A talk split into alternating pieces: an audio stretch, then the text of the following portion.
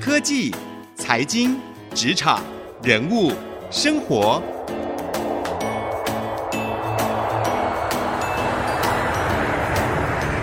创意领航家。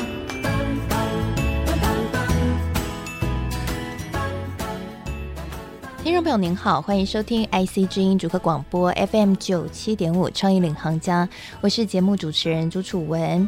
每一集的创意领航家节目，我们都为您邀请到各行各业的精英领袖、创业家来跟我们聊聊他们脑海中不一样的创意的想象，以及一些新的想法。希望可以透过他们的分享，带给各位在工作、职场、生活当中不一样的创意。那今天呢，我们创意领航家节目为您邀请到的这一位也是非常特别的创业家。他过去在清华大学念电机系，但是后来他并没有走入科技行业，反而变身成为回声乐团的主唱。而不止当主唱，后来他结合了他的科技以及他的音乐的爱好，走入了创业的行列。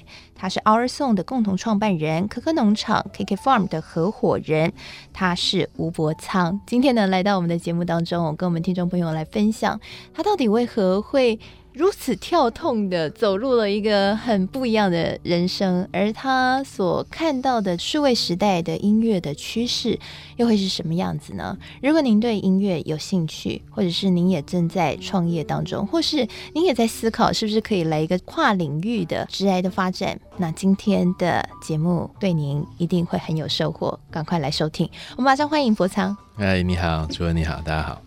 还很开心，我可以邀请到帅帅的博仓来到我们节目当中，而且声音超迷人的，谢谢。一开口就是主唱的声音，没有错，非常具有磁性。对啊，一开始我们就想聊一下，你当初为何会电机系，然后走入音乐这一条路，还蛮跳痛的，对不对？是因为对音乐很有兴趣吗？我大概从高中的时候喜欢上摇滚乐，这样，所以我在高中准备联考的时候，有一个其实小小的志愿，就是我。去了大学之后，我就一定要玩乐团。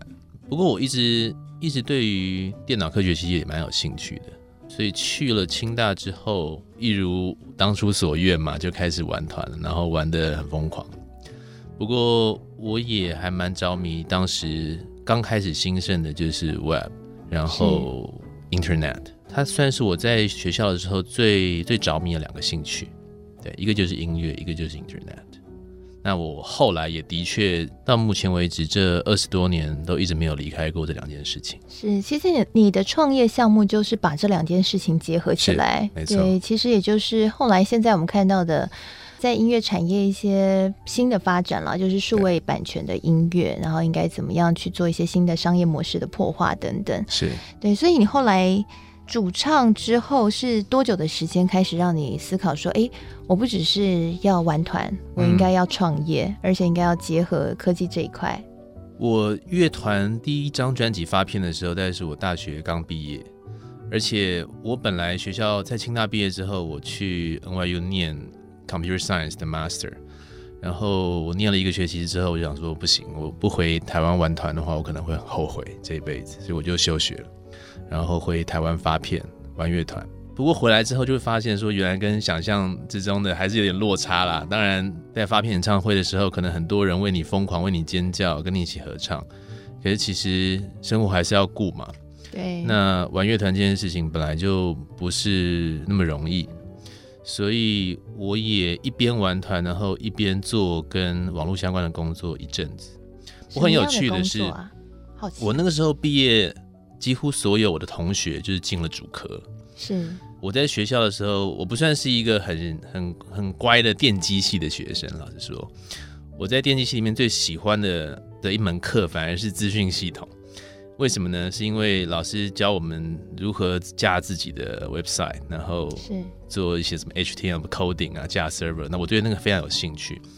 那我想那个原因就是来自于说，从以前到现在，第一次你有机会让你创作的东西，不管是文字啊，或者是影像的内容，或者是动画，我们那时候开始做一些什么 Flash 的动画等等。当你做完之后，你立即有一个方式是可以让全世界的人看见的。在 Web 来临之前，其实没有这件事情的。所以我在大学的时候，其实花了很多的时间，就是自己摸索怎么样做出一个很棒的的网站。学校毕业之后的第一份工作，一边玩团，然后反而没有去主科上班，我就选择去做 Web Design。设计还有动画以及互动式界面相关的工作是很酷。对，我觉得那个某种程度来说也满足了我就是创作这部分的一个饥渴。这样是是是，所以哎，这刚好后来也变成是对你的乐团的事业应该也很有帮助，对不对？因为是其实他就是不断的去磨练一个打造作品的平台的一个方式。对，没错。而且当时候我们在。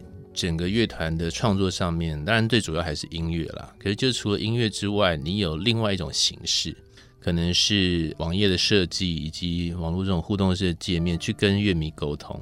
我们可以呈现一些比较多媒体啊，然后不同互动方式的这种艺术作品吧，在我们的 website 上面。那当初想要创业的理由，也在于我做设计工作一阵子之后，那大部分都是做结案的工作嘛。那结案久就会觉得没有累积自己的东西，因为你总是在满足客户想要的。正好我自己乐团发了第二张的专辑，我就在想，我算是第一代的独立乐团，算是因为网络起来的第一代的这种 indie band。其实 indie band 就是一个创业啦。老实说，我觉得每个乐团都是像像在开一家公司一样这样。嗯。但很少有周边的一些服务啊。或者是呃这些可以合作的单位来让我们能够继续往下走。当时有一个最简单的动机，就是我们发了专辑之后，当然卖 CD 的通路都很多。我自己当时候很喜欢在 iTunes 上买音乐，最让我觉得很开心就是以前要找一些国外的 CD，可能都要等好几个月你才能够买到，因为那个进口盘啊什么的。是。但自从有了 iTunes Music Store 之后，只要你喜欢的乐团东西一出，你就立刻可以买到，然后放进你的 iPod 里面。因为台湾那时候没有那样子的一个啊、呃、服务，所以我就自己起心动念想说，那如果我可以做一个服务是，让乐团开自己的音乐商店，就做了第一个自己创业的公司，叫做 IndieVox，是专门服务这些乐团，让他们开自己的音乐商店。是，所以就是所有的独立音乐的。乐团，你就让开放这个平台，让他们可以上来这边来上架就对了。来上架，然后来自己开店，嗯，对，布置自己的店面，嗯，管理自己的 catalog，这样。那这中间你后来有发现什么样的问题是超乎你当初创业想象的吗？还是一直都很顺利？没有，其实没有。当初做完之后，虽然反应不错，可是后来就会发现说，因为我从来没有创业过，对，所以对于公司的管理上也好啊，然后人才招募啊。产品的开发、募资啊，其实每一个面向我都是从做中学这样子。是。然后另外一块就是，当产品 launch 之后，很快就会面临就是呃现金流的问题。对。然后如何能够快速的啊、呃、产生一些利润等等的。所以我也花了蛮长时间摸索，但我觉得我算是一个幸运的人，因为我的第一个模式是开音乐商店嘛。营运了大概也差不多一年的时间之后，发现虽然反应很好，可是没有办法 break even，然后成长也没有够快这样子，所以我就很快的 pivot 做了另外一个项目，也是那个时候算是整个乐团的经济里面算是 revenue 很大的一块，就是现场演出。那我做的第一个案子就是春天呐喊，它的音乐季的门票销售，所以我们很快的在音乐商店之外，也让这些。乐团跟呃场地可以开自己，等于是售票口。帮他们架一个平台，让他们可以在网络上卖票，是。所以其实 IndieVox 后来就变成有两个功能，一个功能就是做数位音乐商店，一个功能就是做现场演唱会的售票。是。那在售票这一块的话，就经营的还不错，而且后来每一年都是百分之百的成长。这样所以你的商业的直觉其实很敏锐哦，因为刚好你自己也在这产业，你看得到一些趋势的发展。那后来怎么又投入到其他的创业项目呢？其实你也算是连续创业家。对 对啊，因为刚刚说的这个 IndieVox 之后，你又创办了 KK Farm，对，是共同合伙人吗？IndieVox 我是从零七年开始的嘛，然后我后来同时也经营那个 Street Voice 这个嗯网络平台，嗯、那一样是做、欸嗯、对，一样是做独立音乐的，所以我那时候是同时经营这两个平台。那我后来就离开了那边，那同时也离开自己创办的 IndieVox。那时候是二零一一年的时候，离开之后呢，正好乐团也休息，所以我有一段时间就开始探索一些新的科技，像 Blockchain 这些的。正好同时，KKBOX 集团他们要开始 KKFarm 这个新的 BU，所以当时候人还很少，就是几个 Co-founder 就找我。问我有没有兴趣参与？那我听了之后觉得他们的 concept 蛮蛮有意思的，所以我后来在二零一七年的时候，对我就加入了。是，哎、欸，你刚刚有提到说你后来投身入 blockchain 的研究，对，为什么那个时候会对 blockchain 区块链产生兴趣？最主要原因是我差不多在同一个时间连续听到好几个朋友在讲这件事情。是因为住在正大嘛？因为我们知道正大的那个区块链社团其实非常活跃哦。台湾这个区块链产业就来自两个学校，就正大跟台大最多。所以你住在正大吗？的那个脉络上其实有关的，我不过是我后来才知道。我那时候是资策会的 Ricky，对，他也是负责做资策会相关的区块链项目。然后他那时候来找我，就是想跟我聊一下，说，呃，跟音乐产业区块链能做哪些事情。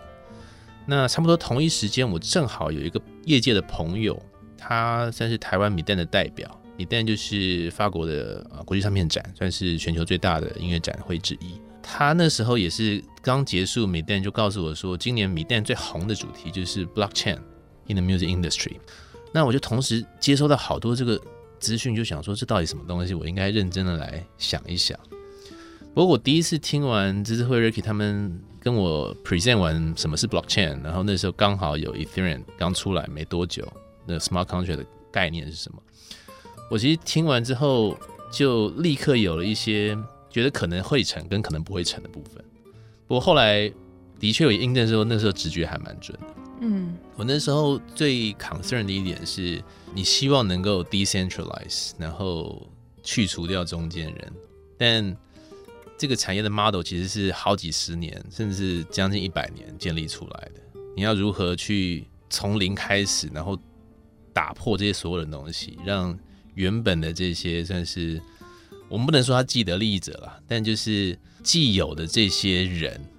同时愿意 adopt 这些新的机制，我觉得这个是最困难。那即便到现在，的确也是这样子，有点扯远了。不过那个时候是那样开始的。对，其实区块链在音乐产业的应用，确实这几年讨论的非常非常的热烈。对，因为大家都在，其实不不只是音乐产业，包括电影产业啊，对，也是有很多的讨论。我只要跟艺术相关的，因为都是在思考说，是不是可以让有更多的回馈的利润直接到艺术家的身上，而不是中间人的身上，让整个环境可以更好。刚刚呢，波仓也跟我们分享了他自己这一路走来如何一步一步的踏入创业。那其实很多都是为了要让自己所最爱的音乐可以继续成为他事业的一部分，不得已，所以开始把原本的科技的元素放进去，为自己的事业可以达到一个永续经营。那休息一下，广告回来，我们继续深入聊聊。那他自己把科技结合音乐之后，他又看到数位版权音乐。在整个时代趋势上，会有什么样的趋势的转变呢？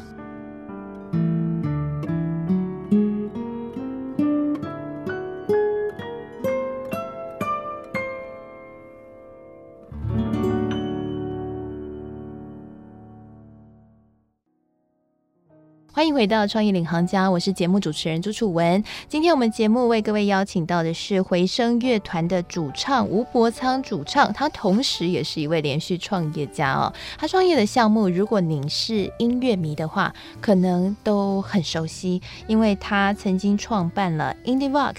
以及呢，他也是可可农场 KK Farm 的合伙人，还有 Our Song 的共同创办人。那他过去也曾经担任 Street Voice 街声的资讯长。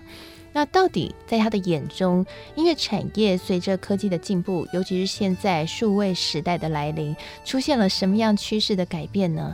身为一个音乐人，他自己在这样的一个浪潮当中，如何对自己定位，以及他的心情，还有他的挣扎以及盼望又是什么呢？我们继续请博仓来跟我们聊聊。哎，其实数位对于音乐冲击蛮大的，对不对？我们看到在过去，我们习惯买一张唱片，那现在呢，很多音乐都免费了，不只在 YouTube 上面我们可以直接听，或者是在很多的串流平台上面，我们也可以用很少的月租费就可以听非常多的音乐。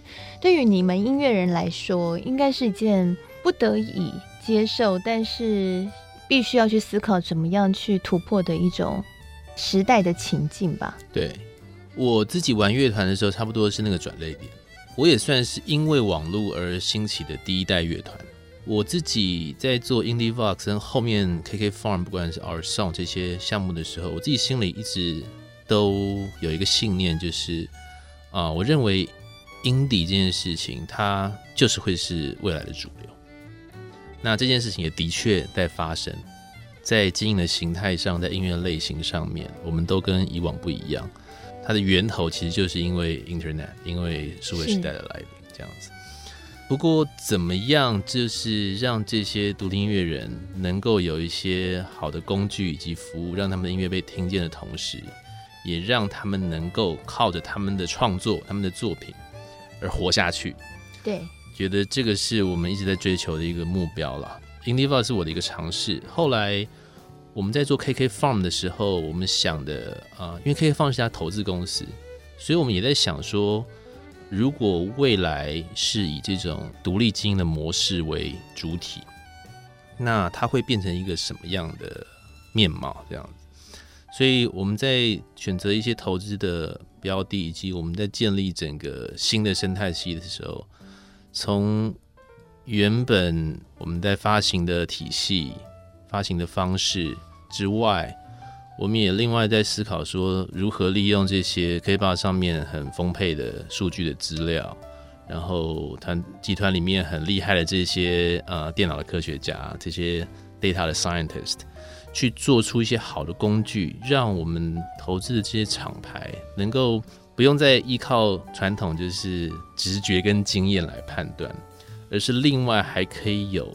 更多的啊 data 来辅佐他们的决策，是对。那另外，我们也在思考如何做这个啊粉丝互动的工具，因为粉丝的经营其实一直来说都是很重要的。我们在买实体唱片的年代，其实大家都有应该有个经验，如果买过的人，里面会有回环卡，对不对？对。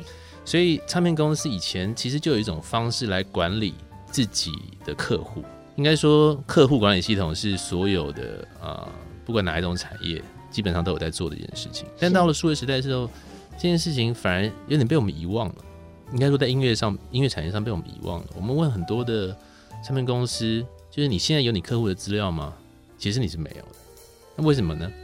因为现在接触这些听众的管道。不管是 social media，不管是 YouTube，不管是这些呃串流的平台，你的客户资料其实是在平台端的。是，对。对，那你如何重新建立一个客户的管理系统，来跟他们做更直接的互动？这是我们后来在思考的，因为我们也会发现，在 social media 兴起的这十年的过程之后。呃，不管是 Facebook 啊，这些以广告为主盈利方式的这些社群媒体，他们其实是把这些资料当成他们的资产嘛，因为他为了要卖给你更多的广告，所以大家就会思考说，如何重新取得这些呃用户资料的主导权。是，我们也实际在探索这样的可能性，所以在一段的过程之后。哦，在 KK Farm 做了一些实验之后，我们就想出了一个新的 concept，其实就是结合呃数位的收藏以及粉丝的管理机制。我们后来说，它其实就是一个封闭式的社群，私密的社群。那我们做这个新的公司叫 Our Song。是，所以 Our Song 其实就是专注在粉丝经营上面，帮所有的独立乐团。哦，来做打造吗？不只是独立乐团，我们在耳上的设计上面，就是你是独立艺人也好，或者是你是大型的厂牌也好，其实你都会需要自己的 CRM 工具。对，在这个同时，我们也希望能够创造在串流时代，像你刚刚讲的，呃，很免费的听音乐，然后大家不得已要接受说，好，我的音乐被点播一次，可能只能收到非常非常少的一些分润。怎么样重新找回这些音乐内容本身的收藏的价值？是，是我们一直在探索的。所以，blockchain 它带来了一个新的可能，就是它让这些数位的商品不再像是过去一样是可以被无限复制的，所以它产生了稀有性。而且它也产生了所有权的这个事情。以前 MP3 哪有所有权？我 copy 给你，我就 copy 多了一份给你。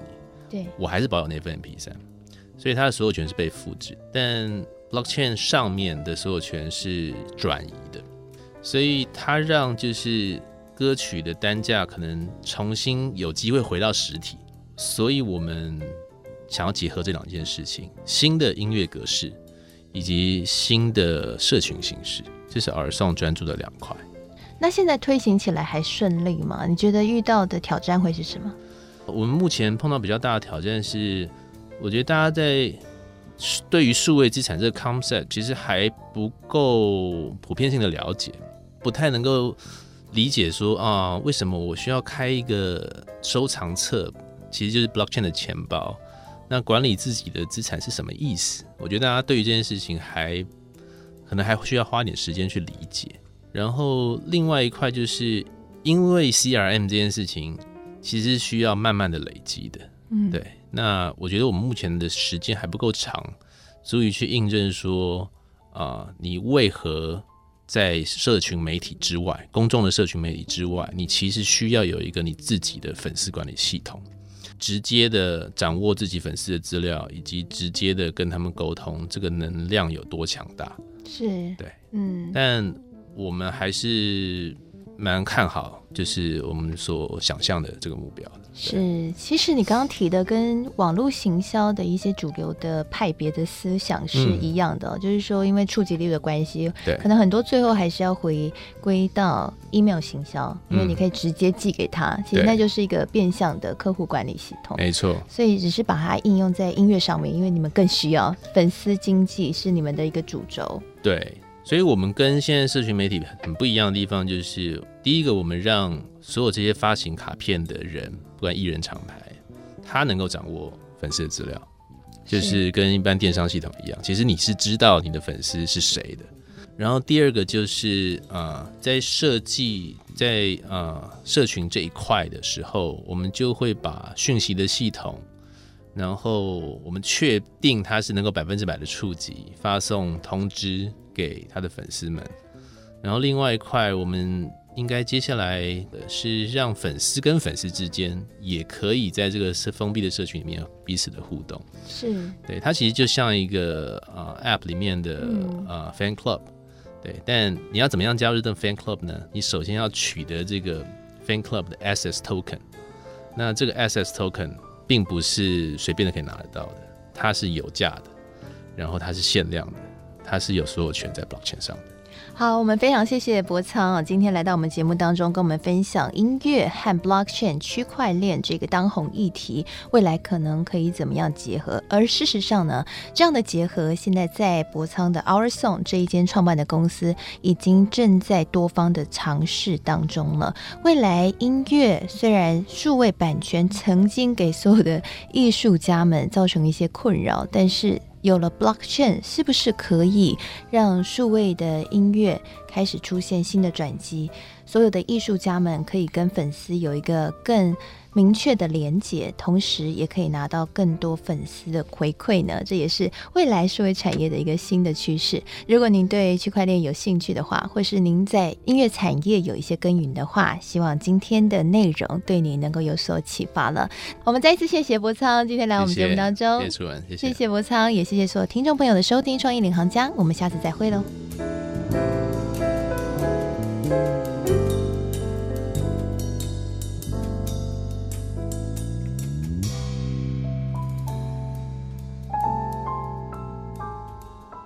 Música